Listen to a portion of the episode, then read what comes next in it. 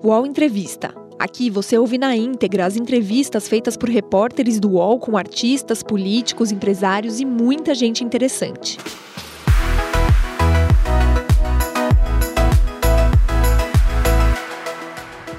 Jornalista, professor universitário e ex-deputado federal, Jean Williams sempre defendeu os direitos humanos e a democracia. Ficou conhecido depois de vencer a edição de 2005 do BBB e ao entrar na vida política em 2010, quando foi eleito deputado federal. Indicado pela revista The Economist como uma das 50 maiores personalidades que defendem a diversidade no mundo, Jean viu sua integridade física e liberdade serem colocadas em xeque depois de receber constantes ameaças que foram intensificadas depois do assassinato da vereadora Marielle Franco e da posse do presidente Jair Bolsonaro. Em 2019, Jean Williams lançou sua autobiografia O que será, que traz a sua trajetória e também as motivações que o fizeram a deixar o Brasil para proteger sua vida. Recentemente, Jean decidiu abandonar o PSOL e se filiou ao PT, para ajudar a criar uma frente democrática para derrotar o presidente Jair Bolsonaro. Jean Willis já está conosco aqui, é, comigo também nessa entrevista Leonardo Sakamoto e Maria Carolina Trevisan. Jean, muito obrigada por aceitar nosso convite a conversar conosco ao vivo aqui. Bom dia. Bom dia, Fabiola. Bom dia, Sakamoto. Bom dia, Maria Carolina. Bom dia a todas as pessoas que estão nos acompanhando e eu agradeço também o convite para ter essa conversa com vocês. Vamos lá, Sakamoto, bom dia para você. Bom dia, bom dia, Fabiola, bom dia, Jean, bom dia, Carol. E a Carol bom também. Bom dia, pessoal. Bom dia, Carol. Vamos lá. Bom, a gente fala muito desde quando você é, foi, de certa maneira, né, expulso do Brasil, porque eu acho que é assim é, que é visto um pouco a sua saída do Brasil, né, Jean? É, a gente fala muito sobre a sua ida. Eu quero saber sobre o seu retorno. Quando que você volta para o Brasil, Jean? Eu acho que eu só volto para o Brasil quando a gente tiver derrotado de vez o governo Bolsonaro e as forças políticas que sustentam esse governo, né? Eu acho que antes disso não tem segurança para eu voltar. Não há segurança para mim, não há segurança para minha família. Acho que, embora esteja naufragando né, um naufrágio para o qual não tem salvação.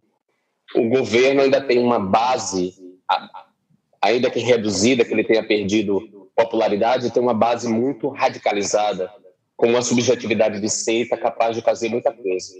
Então, eu diria que o meu retorno para o Brasil se dará quando a gente vencer de vez, é, democraticamente, institucionalmente, essas forças políticas é, de destruição que, que, emergiram com muita força e se tornaram hegemônicas em 2018. Você acha que esse, esses ataques, esse conservadorismo é, maldoso de algum lado, né, ele vai sumir é, com uh, a, a derrota de Bolsonaro? Porque isso cresceu no Brasil, né? E essas ameaças é, elas vão sumir com a derrota de Bolsonaro? Você acredita nisso, o, Jean?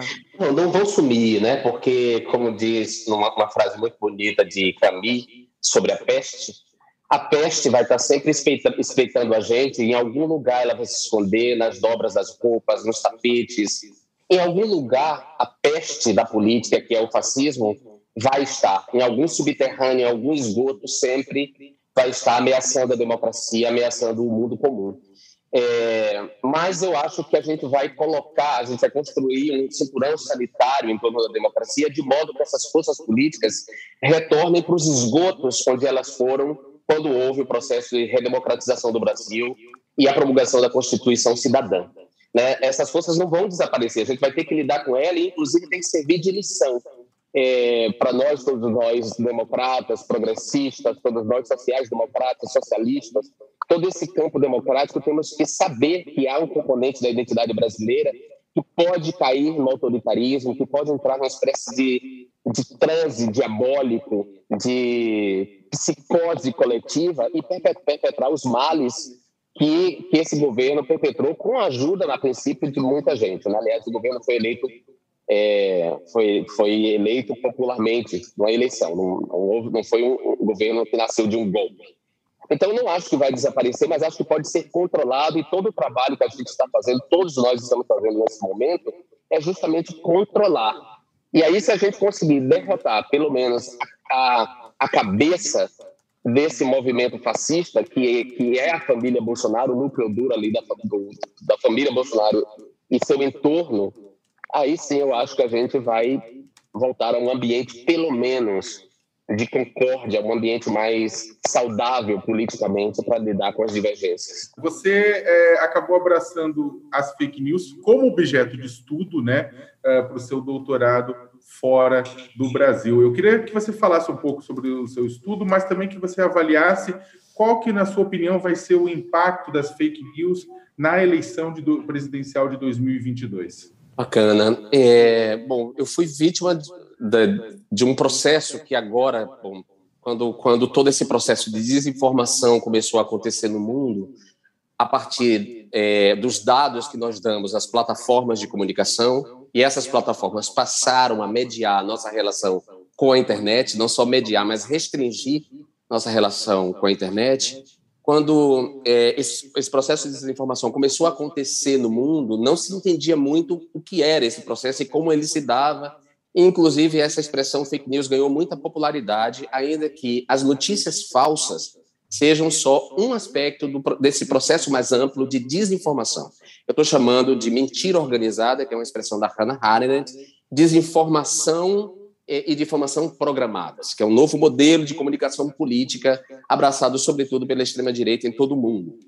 Então, não é um fenômeno que aconteceu só no Brasil, aconteceu em outros lugares, e no Brasil eu fui, digamos assim, a cobaia é, dessa comunicação política baseada na destruição de uma reputação e na construção de um inimigo público sobre o qual outros se ergueriam e, e, e tirariam lucros financeiros e políticos, né? Porque o objetivo da desinformação, desse tipo de desinformação, é da mentira organizada, da desinformação e a desinformação programadas, e essa palavra programada é importante porque envolve o aspecto das novas tecnologias, os objetivos são sempre políticos e financeiros e ou políticos financeiros juntos, né? Então eu fui um, a cobaia desse experimento, a, a digamos assim, a, a, a, empatia, a identificação que o país tinha comigo, que foi construída por um, pela minha relação, não só pelo fato de eu ter vencido o Big Brother em 2005, né, numa, numa, quando a relação das pessoas ainda era com mídias é, é,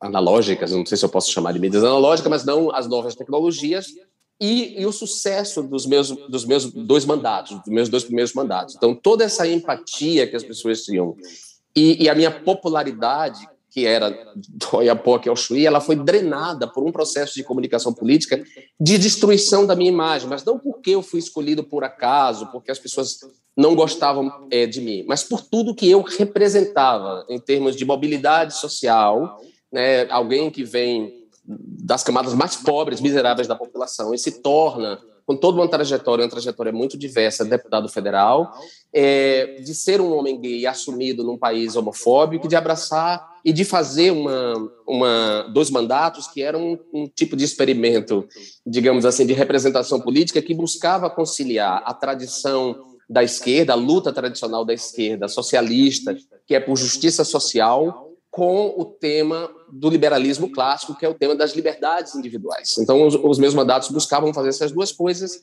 É, e então, e, e isso e essa, essa, atuação política, ela contrariava é, é, forças políticas muito poderosas, como por exemplo as igrejas neopentecostais. Então, a afirmação positiva da homossexualidade e a ou, ou de temas como a legalização do aborto, a legalização das drogas, que eu vocalizava, é, e o fato de eu ter uma penetração nos meios de comunicação de massa, de ser essa figura, é, de ter até então um carisma e tal, e ser convidado, me transformava num perigo para esses negócios. Né? Então, a extrema-direita ela me escolheu para esse processo. Eu, eles praticamente transformaram minha vida num, num inferno, aquilo não era a vida que eu estava vivendo.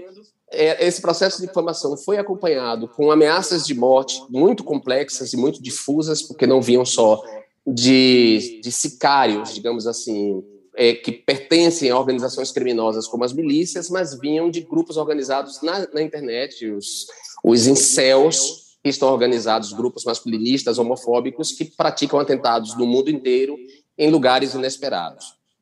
Então, é, vítima disso, quando eu saí, eu decidi estudar isso, né? estudar como esses processos se dão.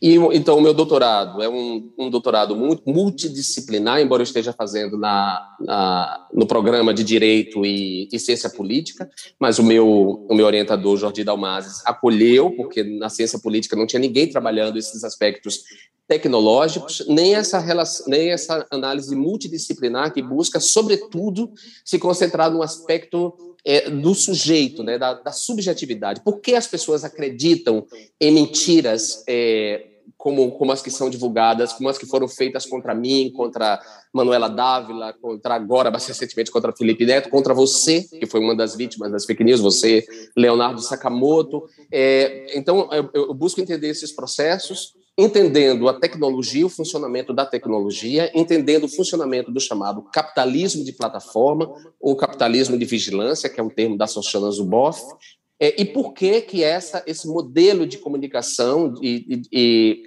é, permite o sucesso da mentira organizada e, e, da desinformação programada, que não é nova, quer dizer, é nova nesse aspecto da tecnologia utilizada, mas a propaganda política já é, da, da extrema-direita já havia tido um sucesso na Europa dos anos 30 e em outros lugares do mundo Já, também. A, a, segunda parte da minha pergunta com relação ao impacto que você acha que vai ter as fake news nas eleições de 2022 Vai ser igual ao de 2018 ou pior?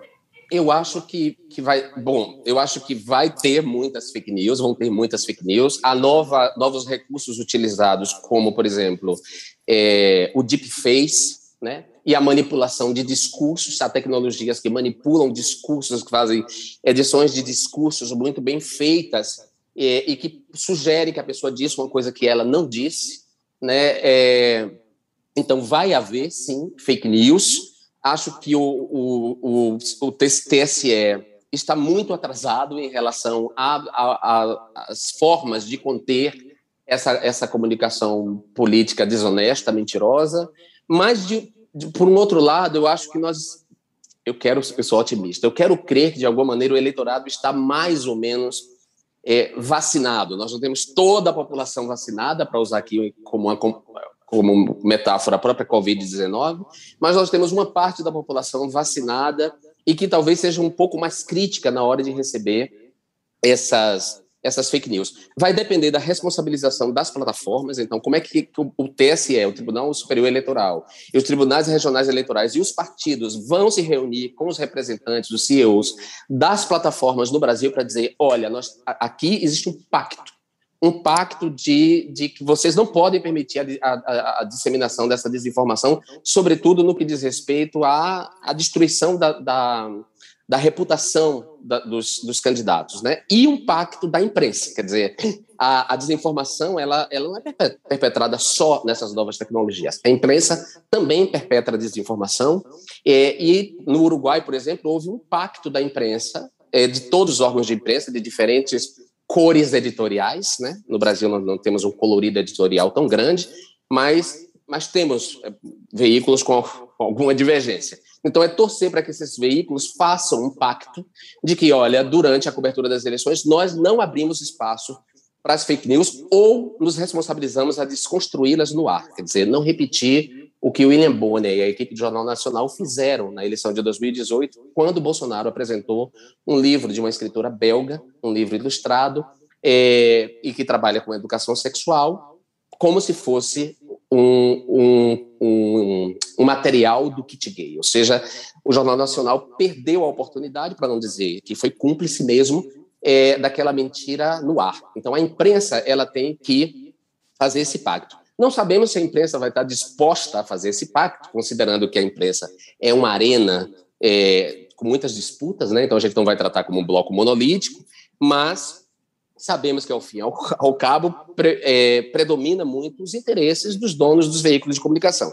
Então, não sabemos se os donos dos veículos de comunicação, depois dessa experiência desastrosa que foi o governo Bolsonaro, dessa experiência criminosa, genocida, vão, vão concordar em fazer esse acordo, em dizer, olha só, durante a, a cobertura das eleições, nós vamos combater a desinformação e as fake news. E aí vai, vai, vai ter que haver um pouco de humildade e de convicção democrática e republicana por parte dessas pessoas para fazerem isso. Jean, acho que o, o Brasil está passando por um processo doloroso e você é uma das pessoas que mais é, teve que mergulhar nesse processo doloroso e por isso até viver fora do país, né?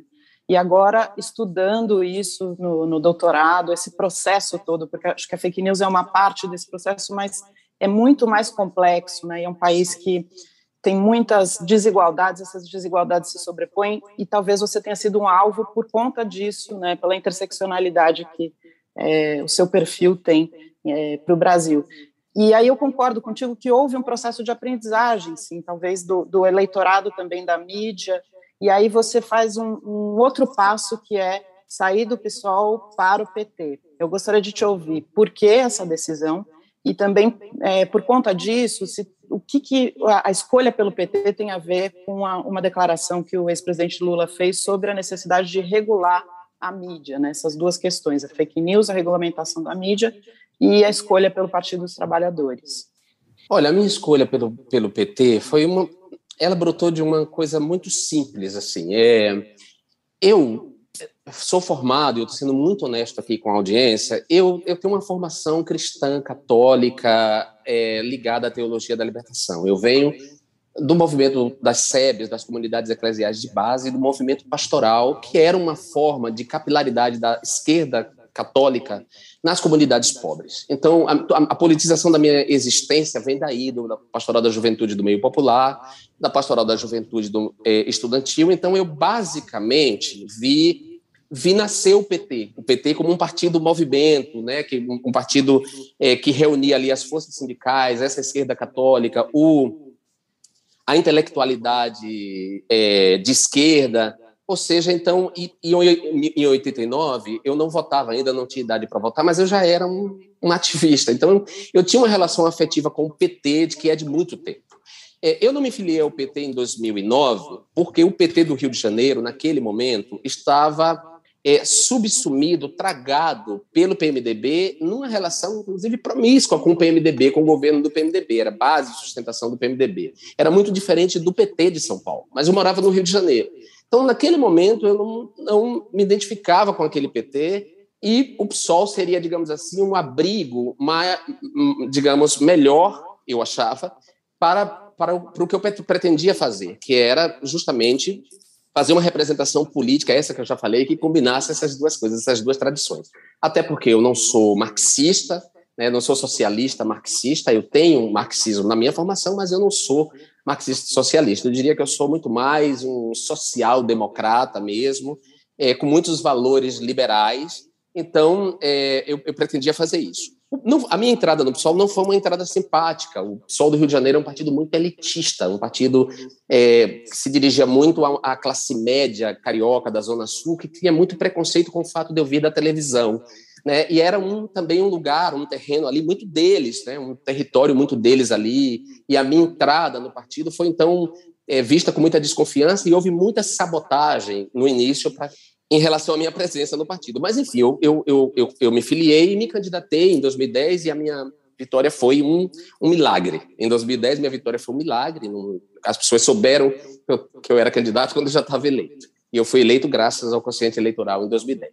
Em 2014, a coisa foi diferente, porque eu fiz é, um mandato de repercussão internacional. Né? O meu primeiro mandato foi um mandato de repercussão internacional, e não só pelo aspecto da questão LGBT, porque aí eu já me abri para outros temas, e isso me deu um, um prestígio muito grande, né? assim, a, um prestígio muito grande junto à intelectualidade brasileira, à classe política, e eu fui eleito em 2014, eu, eu, eu, eu te, multipliquei em 11 vezes, se eu não me engano, a minha votação e eu tive 145 mil votos. Eu fui o sétimo mais votado da bancada do Rio de Janeiro, com uma campanha que custou 70 mil reais.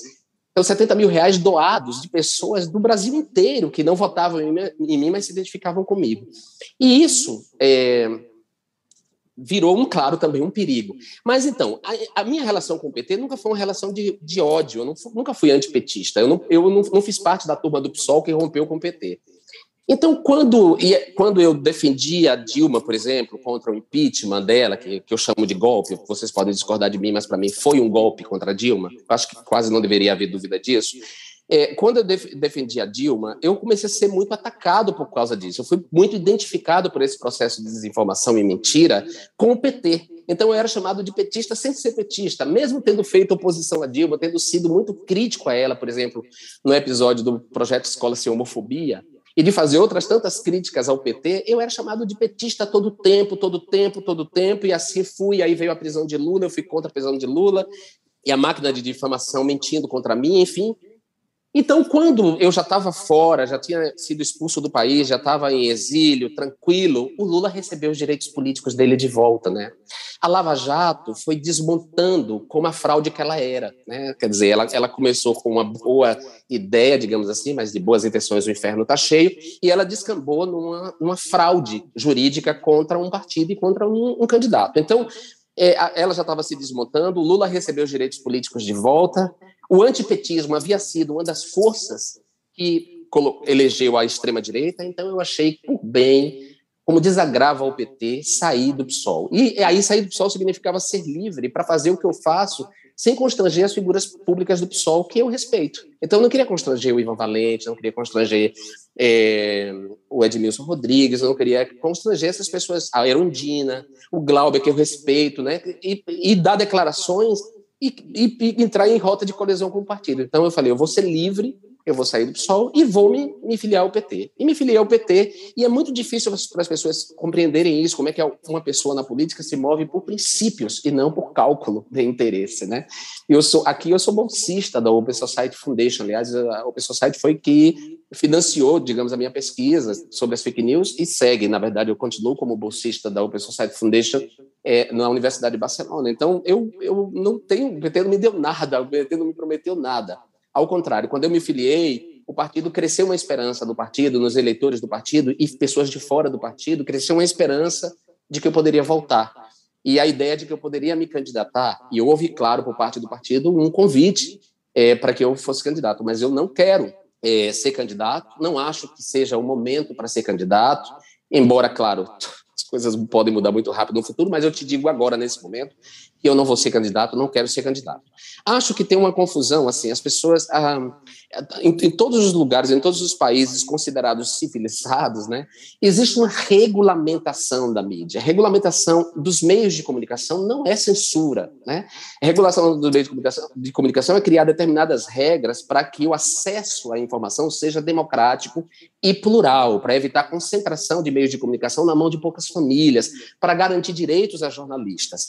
É, eu, então, eu acho que o projeto do PT, por exemplo, que o PT fez, é obsoleto. Falar uhum. em regulamentação dos meios de comunicação agora tem que pensar nessa superestrutura de comunicação global que é a internet. E dentro dessa superestrutura, pensar as plataformas de comunicação, o chamado capitalismo de plataforma. Então, na Espanha, aqui, é, na Alemanha, nos Estados Unidos, já há um debate muito grande sobre quais serão as formas de regular essas plataformas, porque elas, no momento, elas podem tudo, elas são estados-plataformas, elas estão acima dos estados-nações. A malha legislativa dos estados-nações muitas vezes não pode muito, não, não pode muito contra essas plataformas. Então, de que maneira é, é, se vai fazer isso? Tem um debate muito interessante aqui na Espanha, que é os jornais estão pedindo ao Google, por exemplo, um retorno financeiro em relação ao acesso às matérias produzidas pelos jornais, porque os jornais gastam a grana ali, digamos assim, para produzir determinadas matérias, o jornalista se dedica, publica-se, e aí as pessoas têm acesso através do Google, o Google ganha dinheiro com esse acesso, mas não repassa às empresas de comunicação tradicionais. Então, isso é regulamentação. Eu não entendo por que, que as pessoas atacam tanto a regulamentação como censura. Para mim, censura, sinceramente, censura não, desinformação é quando, por exemplo, um jornal se presta a publicar uma pesquisa sem fonte, né?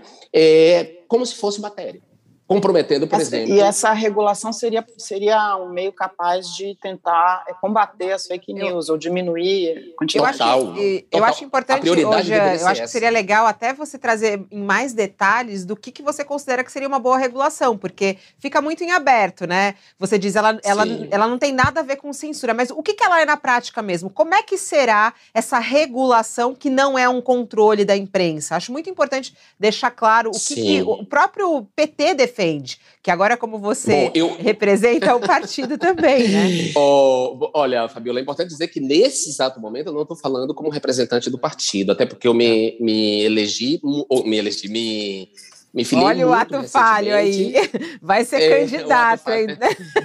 Não, não, não você, não, não você. Tá bom. É, o ato falho pode até atrair meu inconsciente em relação a isso, mas é, não, não, não você. Eu não estou aqui falando em nome do PT. É, o PT é um, um partido muito grande, é um partido de massa, um partido complexo.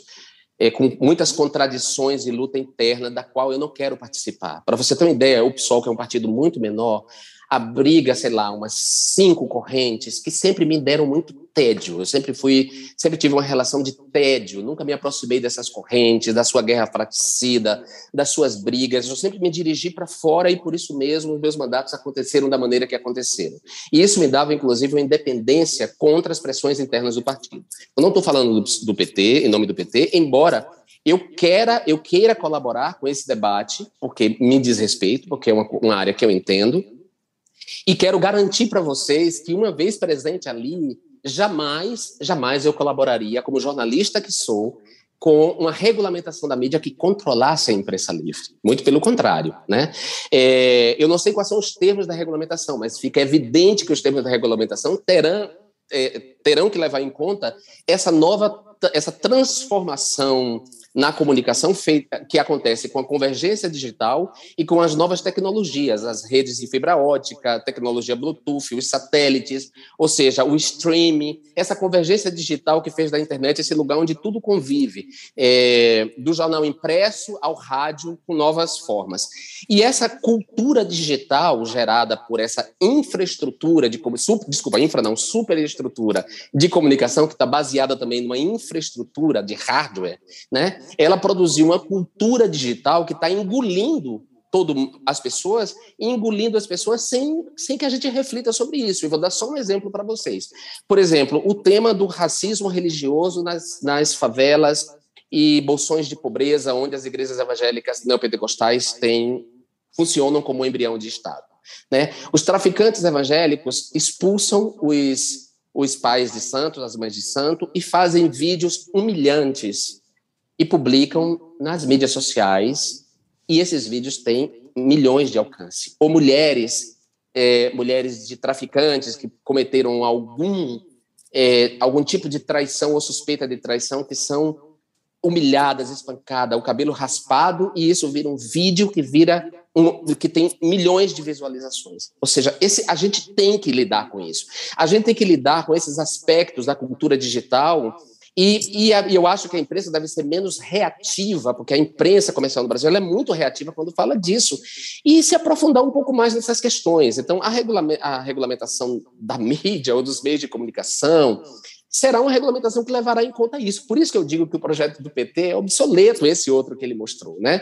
É, eu acredito que eles vão construir um projeto melhor, e, e, também construir um projeto democrático. É claro que terá voz e, ser, e será ouvido nesse processo os, os, os, donos das empresas de comunicação, né, que estão, inclusive, também enfrentando lá os seus problemas nessa migração de um modelo de comunicação de massa para esse modelo de comunicação circular e complexo, que é o modelo nas mídias digitais, por exemplo. Né? Assim, muito para nós, essa é uma opinião muito particular minha, eu acho que a Globo, por exemplo, comeu mosca, as organizações Globo comeram mosca ao demorar fazer essa transição e foi engolida por outras é, gigantes da comunicação que agora emergiram. Então, esse, esse é o debate que tem que ser feito. É o direito da pessoa à informação, informação de qualidade, à pluralidade de opiniões, né, à liberdade jornalística, à liberdade de imprensa, à proteção dos jornalistas contra as violências que vêm não só de fora, mas violências e assédios que vêm da própria empresa, por exemplo, né? É, eu, por exemplo, quando fui jornalista, quando trabalhei na, no Correio da Bahia, é, eu fiz uma matéria sobre o Netinho, aquele cantor que agora é bolsonarista, né? Fiz uma matéria sobre ele e na matéria eu colocava um aspecto da carreira dele, que ele não era mais o astro que ele era, ele se apresentava para menos menos pessoas do que ele se apresentava antes, e eu, e eu usei essa expressão de que aquilo era um sinal de decadência, muito mais amplo, não só de decadência dele, mas decadência de uma indústria do carnaval. Ele foi lá no jornal pedir a minha cabeça por isso, né? Quer dizer, ou seja, Nós, jornalistas, estamos sujeitos a violências que vêm de fora, mas violências também que vêm de patrões que dizem essa matéria sua não vai ser publicada. E eu, por exemplo, sempre prezei isso, assim, de se eu sou um jornalismo investigativo e vou fazer uma investigação, eu quero a garantia de que esse trabalho vai ser publicado, mesmo que seja contra os interesses da empresa ali e, dos, e das pessoas que anunciam na empresa. Esse é o debate, não tem outro debate. Esse, é, essa é a questão honesta. A gente, a gente tem que sair dessa histeria de, de, de Twitter de acusações, né? Ah, não, é quer controlar. Não quer, não quer controlar. Quem, quem, quem, quem quer controlar a, a, mídia, a imprensa, é o fascismo. E, lamentavelmente, a imprensa, ou boa parte dela, deu a mão ao fascismo em 2018, né? sem muita crítica.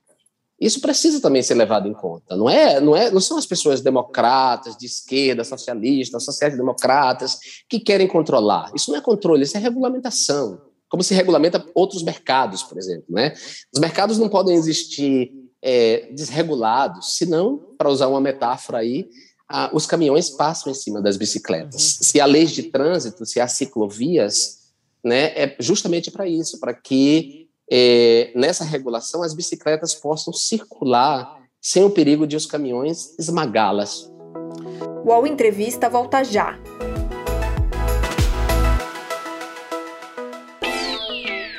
Posse de Bola é o podcast semanal do All Sport sobre futebol. Às segundas e sextas-feiras, eu, Eduardo Tironi, converso com Juca Kifuri, Mauro César Pereira e Arnaldo Ribeiro sobre o que há de mais importante no esporte favorito do país. Você pode ouvir o Posse de Bola e outros programas do UOL em uol.com.br/podcasts, no YouTube e também nas principais plataformas de distribuição de podcasts você falou claramente que não será candidato no ano que vem, que está terminando o doutorado, tudo isso mais. Tudo bem, que não será candidato a gente entendeu, mas caso o ex-presidente Lula, que é pré-candidato, ele vença as eleições, você aceitaria assumir um cargo no governo Lula? Seguramente aceitaria. Mas é importante dizer, porque, olha só, eu vou dizer essa frase e vou explicar. Eu não me filiei ao PT, eu não faço, não estou fazendo campanha para o PT em troca de qualquer promessa nesse sentido. Nenhuma pessoa do PT, nenhum dos medalhões do PT, dos caciques do PT, é, Aloysio Mercadante, Tato, Glaze, Hoffman, Jacques Wagner, nenhum deles se dirigiu a mim nesses termos ou falou em algo nesse sentido. A minha filiação ela foi baseada em princípios e ela segue baseada em princípios. E se o, o, PT vencer e não rolar convite, está tudo bem. Eu sou um cara, como eu disse, eu, eu, eu sou livre para fazer o que eu faço. Política, nesse sentido, eu, é, eu acredito, eu sou talvez um dos últimos românticos. Eu acho que a gente precisa resgatar a política, no melhor sentido dessa palavra. E é isso que eu faço, é isso que eu quero. Mas é óbvio que se o Lula me convidar para qualquer que tenha a ver comigo, óbvio, não vou assumir o Ministério da Pesca, ou vou assumir a secretaria do. Porque isso não existe. Eu não vou, não quero cargo por cargo, coisa do tipo. Eu quero colaborar com algo que. Que cargo você gostaria, Jean? Dentro da. Eu sei que você sempre fala isso, né? Você gosta de fazer política com P maiúsculo e a política é tudo, né? A política é isso aqui que a gente está fazendo, inclusive, né? A política é muito Sim. ampla. É, mas é, você também é um político.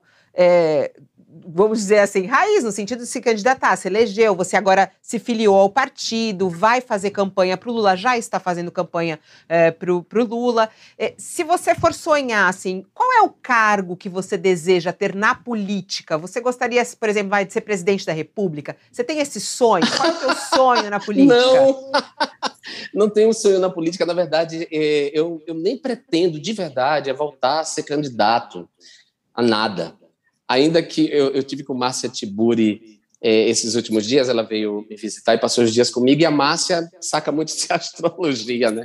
E, e ela fala muito. E aí ela, ela pegou o meu mapa, ela fez o meu mapa ali, desenhou, e ela falou: olha, o seu nó do norte está nesse lugar. Por mais que você busque fugir, você vai estar tá nesse lugar da relação com as massas.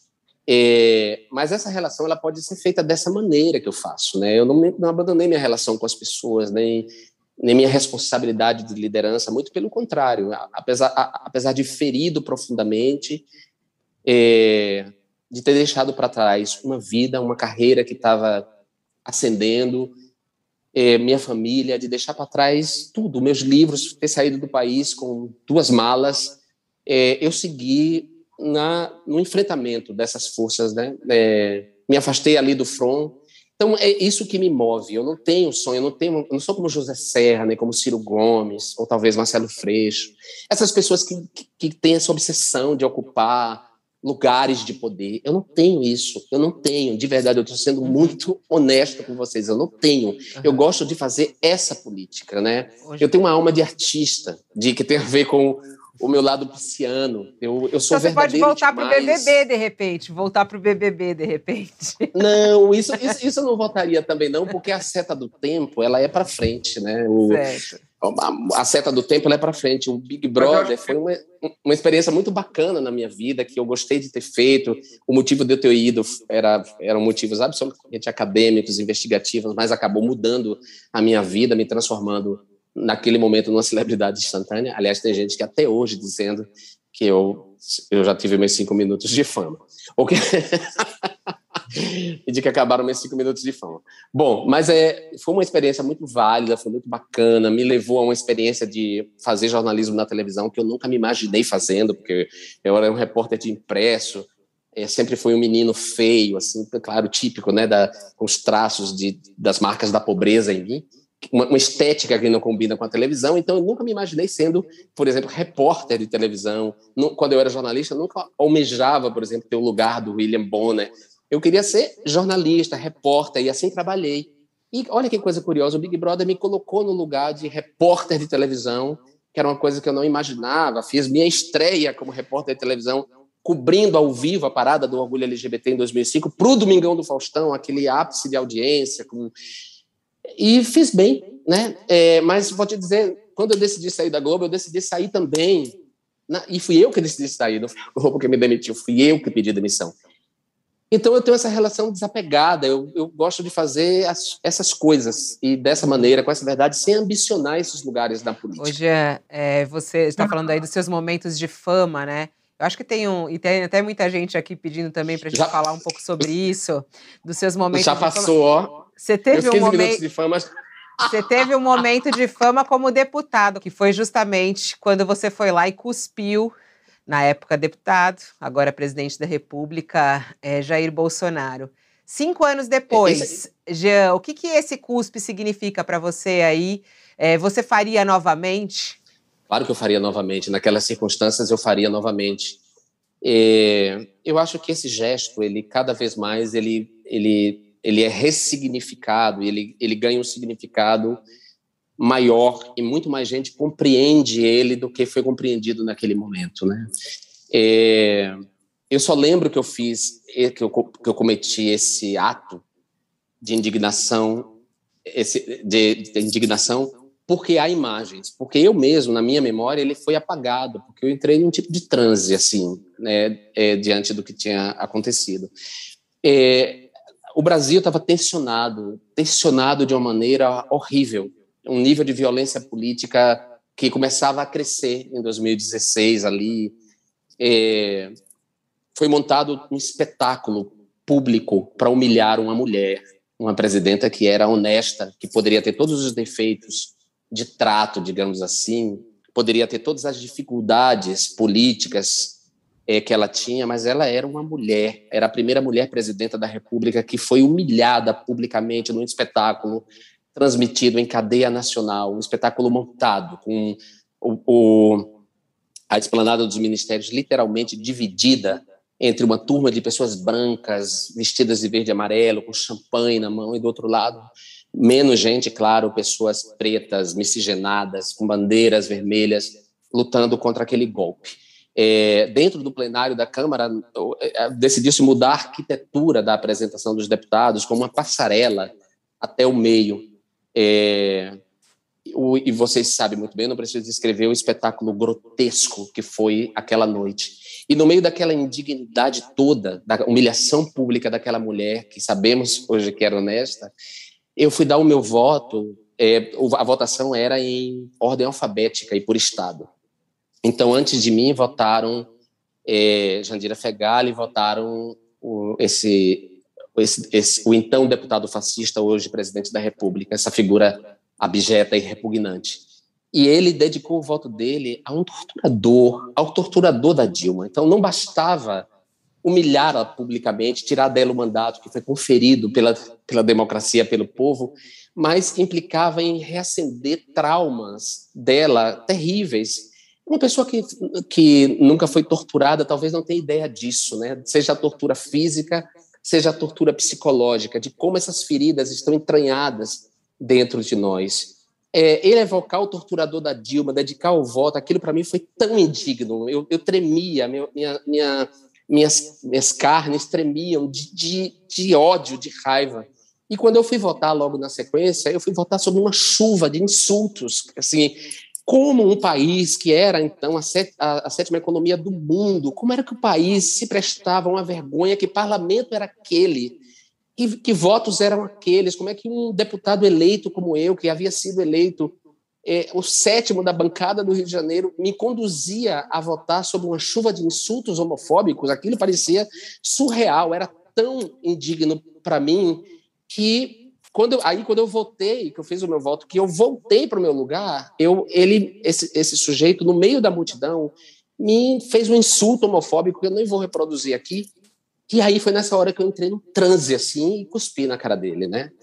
É, eu acho que o meu gesto foi o gesto de maior dignidade naquela noite. Eu acho que não houve dignidade nenhuma naquela noite fora claro, houve os votos dos deputados de esquerda, claro, mas eu digo de, de reação é, de indignação diante da barbárie, diante da destruição da, da liturgia é, parlamentar.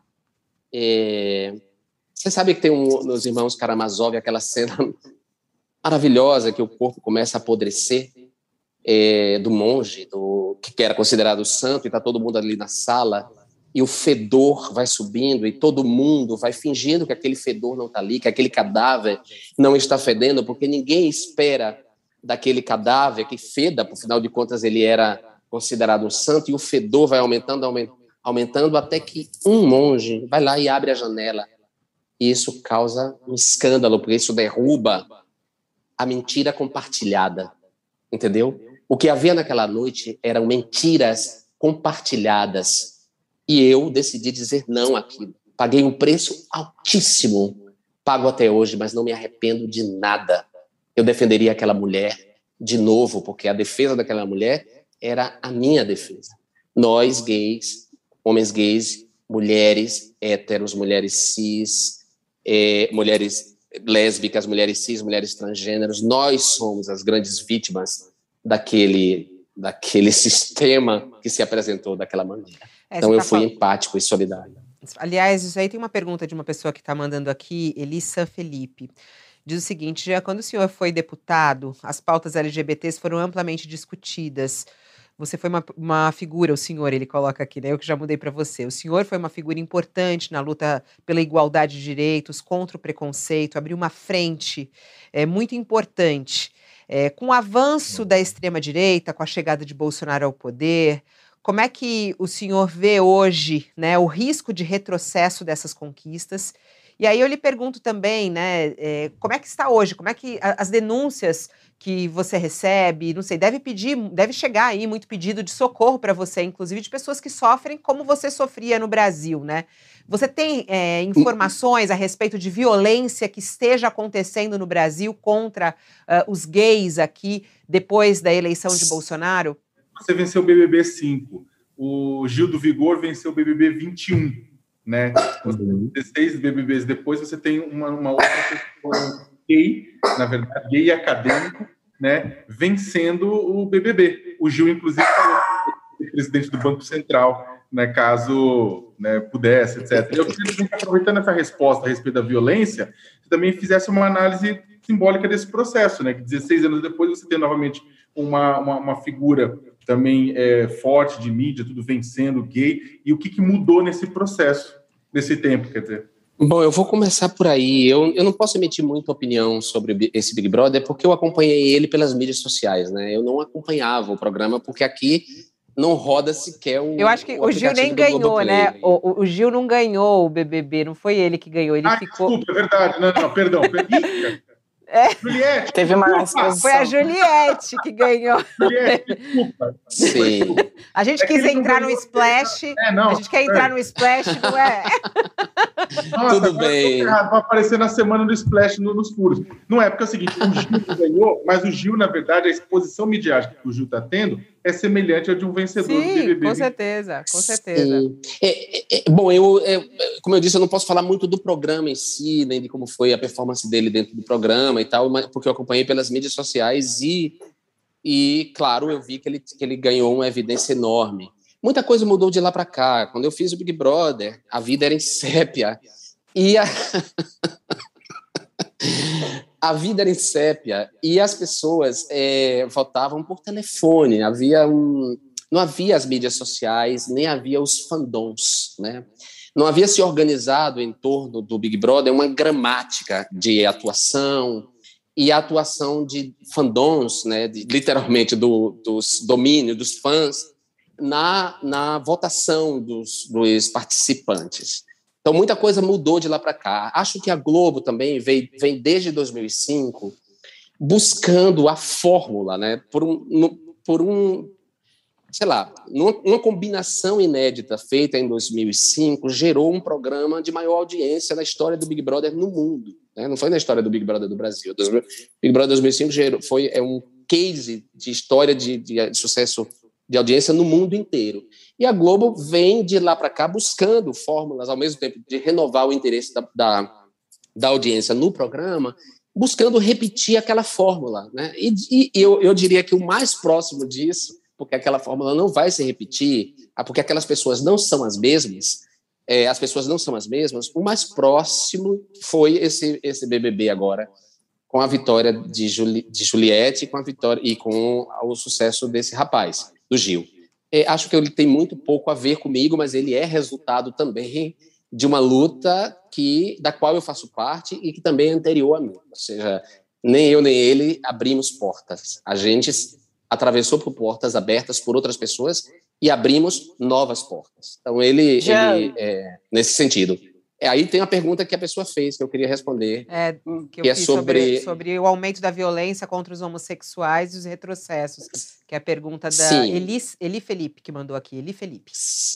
Sim, o, o último relatório do Vitor Madrigal, que é especialista independente da ONU para as questões LGBTs, mostra um aumento da violência LGBT no Brasil. Depois, é um, um aumento que começa é, em 2016 e que, e que tem uma curva ascendente a partir das eleições de 2018, seguindo, digamos assim, constante durante o governo Bolsonaro, né? É, essa violência se traduz na, nas mortes, no número de mortes, mas se traduz também num recolhimento dessa comunidade do, do, é, dos espaços de visibilidade, né? Essa, essa visibilidade por questão de segurança, ela é transferida dos espaços analógicos para os espaços é, é, virtuais, online. E a comunidade LGBT ela foi duramente afetada pela pandemia. Então, a, a, a comunidade LGBT está entre uma, uma, uma, das comunidades mais afetadas pela pandemia. É, no, no, desemprego, então o índice de desemprego na comunidade LGBT é muito maior do que na, na, na população em geral. Muitas dessas pessoas viviam nas cidades grandes e, e só viviam nas cidades grandes por causa desses empregos, e aí com a pandemia, a perda do emprego, elas tiveram que voltar para cidades onde elas sofriam homofobia e para dentro das casas onde elas estão, não estavam de, é, fora do armário para os pais. Então, isso, isso, isso provoca um sofrimento muito grande. Há muita gente, há, o número de pedidos, digamos assim, de asilo por causa de homofobia a país, a diferentes países, principalmente nos Estados Unidos, aumentou. Muita gente pedindo para ir para os Estados Unidos, o que o que tem uma segurança, os Estados Unidos têm uma segurança, mas também os Estados Unidos são um país é, muito, muito homofóbico. E, e é isso, a homofobia segue sendo um trunfo é, da governança ou da desgovernança é, de Bolsonaro e, e sua gente. Ou seja, volta e meia, temas é, é, eles buscam relacionar determinadas questões à comunidade LGBT, como, por exemplo, o tema da pedofilia. A acusação de pedofilia feita, por exemplo, contra o ministro Barroso é, é de maneira subjacente, um, um ataque à comunidade LGBT. É uma associação da, da homossexualidade à pedofilia. é uma associação que está no imaginário de muita gente, né? embora a realidade dos fatos prove outra coisa. Ou seja, a prática de abuso sexual contra crianças e adolescentes, ele é feito muito mais por homens héteros, por pessoas héteros, por homens héteros em geral, muito próximos às crianças. Padrastos, tios, pais, vizinhos. E as vítimas do abuso sexual são, em sua maioria, sei lá, quase 80% meninas. Então, essa, essa história de associar pedofilia e homossexualidade, ela é fruto de, um, de uma homofobia, de uma homolesbotransfobia social compartilhada por muita gente. Né? E aí fica muito fácil para esse governo utilizar a violência, é, utilizar esse imaginário como forma de violência contra essa comunidade e usar o ódio a essa comunidade como forma de coesão da sua base. Já, eu não gostaria de terminar a nossa entrevista sem te fazer uma pergunta sobre o que você pensa do futuro, né? Então a gente deu esse, essa mergulhada nesses anos de governo Bolsonaro, nos preconceitos que já existiam no Brasil, que vieram muito mais à tona, e aí as pessoas que estão em, em maior vulnerabilidade ou que são as minorias entre aspas, né? São as, as mais atingidas por esse perfil que o Brasil tem mesmo de composição de preconceitos, de ódio, isso tudo que veio à tona. Aí eu queria saber, do ponto de vista de alguém que agora entrou no Partido dos Trabalhadores, vai, a gente vai ter uma campanha presidencial em que o presidente Lula se é, aparece nas pesquisas como favorito, mas ele vai ter que enfrentar nessa campanha muito é, questionamento sobre corrupção. E aí também tem uma outra questão. O PT não se renovou no sentido de novos quadros que possam se apresentar aí à frente do partido. Eu queria que você falasse um pouco sobre como fazer esse enfrentamento em relação à corrupção, porque do outro lado vai estar provavelmente o presidente Bolsonaro, e, e aí isso vai ser desviado do, do, discurso ali, do debate, né, o que ele fez na presidência para uma coisa, e, e, a corrupção do PT. Então, como enfrentar Sim. essas duas questões? Queria te ouvir. Interessante. É, a renovação do PT, olha que coisa curiosa, as figuras mais interessantes do PT nesse momento, toda a renovação do partido, inclusive em termos parlamentares, vem desses chamados, dessas, é, dos representantes das chamadas políticas identitárias, né? vereadoras lésbicas, é, vereadoras negras, é, sobretudo mulheres negras, têm renovado o partido é, dessa maneira in, invisível, porque talvez, porque também a imprensa não quer prestar atenção e porque a imprensa está sempre de olho nos medalhões do partido, né? Ah, vou dar um exemplo da Maria Marighella, é, ou da vereadora Stephanie, é, tem várias pessoas renovando no PC novas, novas lideranças. Agora, claro, todo caciquismo partidário tende a barrar a, a emergência, a ascensão de novas caras, ou de dificultar. Né? Não pense que Marielle Franco não encontrou resistências dentro do PSOL do Rio de Janeiro quando ela começou a ascender. Né? É, encontrou sim por parte dos caciques que não querem deixar os seus lugares. Então, esse não é um problema só do PT, de renovação. Né? Em partidos de direita, por exemplo, a renovação, quando vem, ela vem com a cara do mesmo. Né? Então, se eu pego a vereadora Stephanie ou pego é, Maria Marighella e comparo, por exemplo, com Eduardo Leite em termos de renovação, a gente vê que Maria Marighella e Stephanie são muito mais renovação em termos de política do século XXI do que Eduardo Leite, que é uma cópia da política do século XX, neoliberal, predatória é, e por aí vai. Então, eu acho que o PT tem renovação sim, mas acho que Lula, que é um cara. Enfim, nós não tínhamos uma outra cara para essa grande frente democrática. A, a, cara era que nós temos é a dele. E ele pode ter a, cara do passado, mas ele pode ter a cara do futuro, e ele está tentando ter essa cara do futuro. Ao mesmo tempo que ele está é, fazendo aquilo que ele sabe fazer e que tem a ver com a formação dele, que é uma negociação, ou seja, é, e essa negociação, para usar a metáfora de Hannah Arendt, ela implica em botar na mesa, de, dentro do campo democrático, para a gente isolar com o cordão sanitário o fascismo, para que a gente possa divergir em termos econômicos de uma maneira civilizada, ou seja, quem é liberal possa colocar sua posição em termos da, das políticas liberais, quem é socialista possa colocar. Para a gente fazer isso, tem que ter essa conversa, botar na mesa. E ele está fazendo essa conversa. E nessa de conversar com todo mundo, claro, ele comete coisas que nem, não agradam a gente. Por exemplo, ele teve um encontro com o pastor Isidoro na Bahia, né? Quer dizer, que diabos Lula foi fazer com o pastor Isidoro? Mas, claro, o Lula, ao conversar com o pastor Isidoro, o Lula está tentando é, convocar para essa mesa os evangélicos, que a gente não pode desprezar. Né? Quer dizer, a gente tem que debater um Estado laico, lembrando que o Brasil é um país plurirreligioso. Então, ao mesmo tempo que o Lula é, recebeu lá a Bíblia de um pastor homofóbico, que é o, o, o pastor Isidoro, o Lula teve na senzala do Barro Preto, ali no Ileaie, que é um lugar de, de, de memória de fundamento das religiões de matriz africana. Então, ele está tentando recompor essa mesa. E é claro que o tema da corrupção será é, debatido, mas não dessa maneira é, clichê e, e eu acho até desonesta de tratar a corrupção como algo inerente ao Partido dos Trabalhadores. Né? Há pessoas do Partido dos Trabalhadores que se envolveram em corrupção, assim como há muitas, e eu posso contar em dezenas, de pessoas dos partidos de direita, do Democratas, do PP, do PSDB, que estão envolvidas até o pescoço em corrupção. Aliás, uma parte da, da da elite política corrupta está unida com Bolsonaro contra a CPI da Covid-19. Então, a, a, corrupção ela vai ter que ser debatida de uma maneira mais profunda né, durante as eleições. O PT, claro, pode responder muito melhor do que eu, pelos, pelos seus corruptos, pelas pessoas condenadas, mas acho que a gente precisa desfazer, sobretudo, se a gente quiser ser honesto, essa ideia moralista de corrupção como algo perpetrado por pessoas. A gente precisa uhum. enfrentar uma corrupção sistêmica. Olha só, as igrejas neopentecostais, elas sozinhas devem bilhões aos estado, ao Estado, né? Na forma de, de, de me faltou a palavra agora, porque elas são isentas de. Dos impostos, de né? De isenção. Dos impostos. De isenção. É de isenção de impostos, Exato. né? Que elas são isentas. Ela, a, Exato. E as igrejas servem muitas vezes de lavagem de dinheiro. Essa é uma forma de corrupção. Né? Exi existe uma forma de corrupção que, que, que, nos Estados Unidos é institucionalizada, mas no Brasil não, que é o lobby das empresas, das grandes empresas. Né? As empresas que botam grana né, nas campanhas de deputado e que depois cobram a fatura. Né? Ou seja, vamos fazer um debate. O Brasil é um país que sofre amplo, de corrupção né?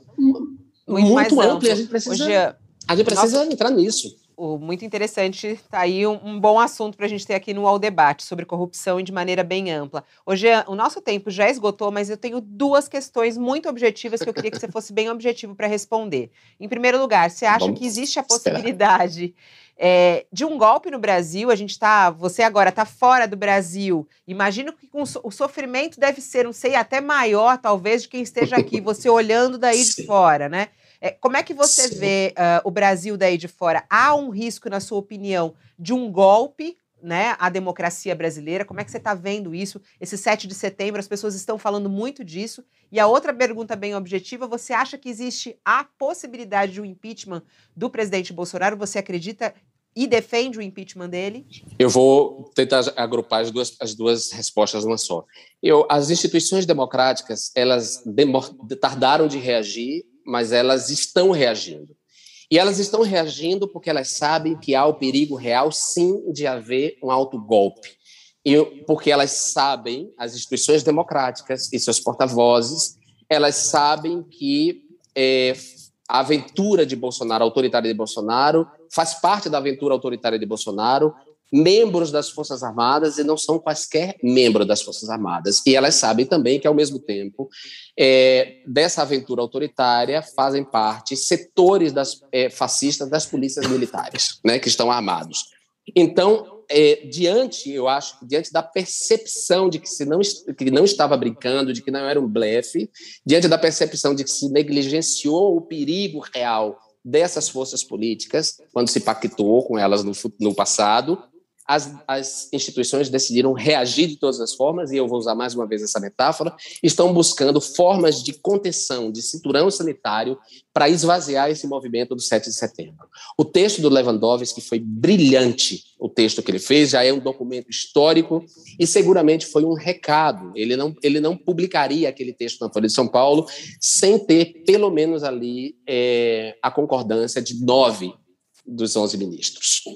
Né? Então, o, o, STF decidiu reagir. Eu acho que há, há outras instituições democráticas, como a OAB, é, a própria imprensa tem, tem, tratado de uma maneira muito séria isso. É, é, comandantes das polícias militares estão tentando controlar as suas tropas, Mas, como eu disse aí, que é um aspecto do meu, do meu estudo, que eu estudo aqui, desse doutorado que eu estou fazendo, que é a, a, subjetividade de seita. Né? É, o difícil é controlar essa, essa, essa subjetividade de seita produzida pelas igrejas neopentecostais e pelo bolsonarismo, que, pelo bolsonarismo que trabalha justamente nessa manipulação dessas subjetividades. Né? Então, não podemos descartar a possibilidade de que haja, mas há um movimento para esvaziar e eu espero que esvazie. Eu espero que esvazie. Sou completamente a favor do impeachment de Bolsonaro. Aliás, eu sabia, como um Cassandra, que, é, no que daria o governo Bolsonaro, quando ele ganhou, quando eu vi a primeira transmissão que a Rede Globo fez de Magno Malta, Silas Malafaia e ele dando as mãos e fazendo uma oração transmitida nacionalmente, um presidente num país plurireligioso que acabava de vencer as eleições. E com a experiência toda de violência que eu sofri por parte dessa família, inclusive né, uma tentativa de linchamento em plenos arcos da Lapa, eu sabia no que daria e por isso mesmo eu não esperei morrer. Eu saí do país para continuar lutando por ele fora. Muito, muito obrigado a vocês por essa entrevista. Jean, muito obrigada. Obrigada a você. É, acho que a gente abordou aqui vários assuntos, mas você vê que uma hora é pouco para conversar com você, para a gente atualizar todos os assuntos. O noticiário é tão quente, né? E você que abriu a entrevista é, falando do seu retorno ao Brasil, que retornará assim que você se sentir seguro com a derrota de Bolsonaro. Essa é uma condição que você colocou. E aí você Sim. falou aqui várias vezes da, de não se candidatar. A gente está até com uma enquete neste momento no nosso YouTube é, você acha que Jean Williams de, deveria voltar a se candidatar nas eleições? O que, que você acha que está dando resultado, Jean? Não faço ideia, não faço a mínima ideia. Tá meio a meio, você acredita? Porque é, é, muito alvo aqui também de pessoas contra e a favor, e achei muito interessante. Ó, nesse momento, é, a maioria pede para que você se candidate, 51% a favor de você voltar a se candidatar nas eleições é, do próximo Mas... ano. Não, mas eu não volto. A, mas não a princípio, volta. eu não volto, não. Não, não, não, não. Eu acho que não é a hora, não tem segurança para isso. É, o Brasil ainda, olha, a metáfora do rato aquado nunca funcionou tão bem, né? É, os ratos estão acuados e, e, rato aquado, quando você acua um rato no canto da casa, está buscando ele, ele ataca, né? Ele ataca. Então eu acho que eles ainda podem atacar. Eu sou alvo, basta ver a quantidade de ódio aí que vocês devem estar lendo eu desperto muito ódio das pessoas, não só pela minha atuação, mas também porque elas gostariam muito de ver um gay num lugar subalterno.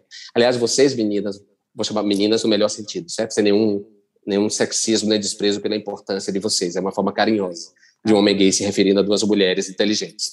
Mas vocês sabem muito bem como pesa sobre vocês, jornalistas, a, o ataque à misoginia muito mais do que aos homens jornalistas. Então tem um incômodo dessas pessoas pelo fato de eu ser um gay que me imponho. Eu não sou bicha, eu sou dona bicha. Senhora bicha. Muito bom. João Williams, muito obrigada. João William, Lilis, eu falo João Williams, sai, olha isso. João Willis, muito obrigada pela sua entrevista, pela sua conversa franca Obrigado. aqui conosco e até uma próxima. Obrigado, até a próxima. Tchauzinho. Tchau. Tchau, Tchau. obrigada. Leonardo Sakamoto, Tchau, muito obrigada. E Carol, muito obrigada. Volte outras vezes aqui na nossa conversa. A gente vai encerrando aqui o nosso UOL Entrevista. O UOL Entrevista e outros podcasts do UOL estão disponíveis em uol.com.br/podcast. Os programas também são publicados no YouTube, Spotify, Apple Podcasts, Google Podcasts e outras plataformas de distribuição de áudio.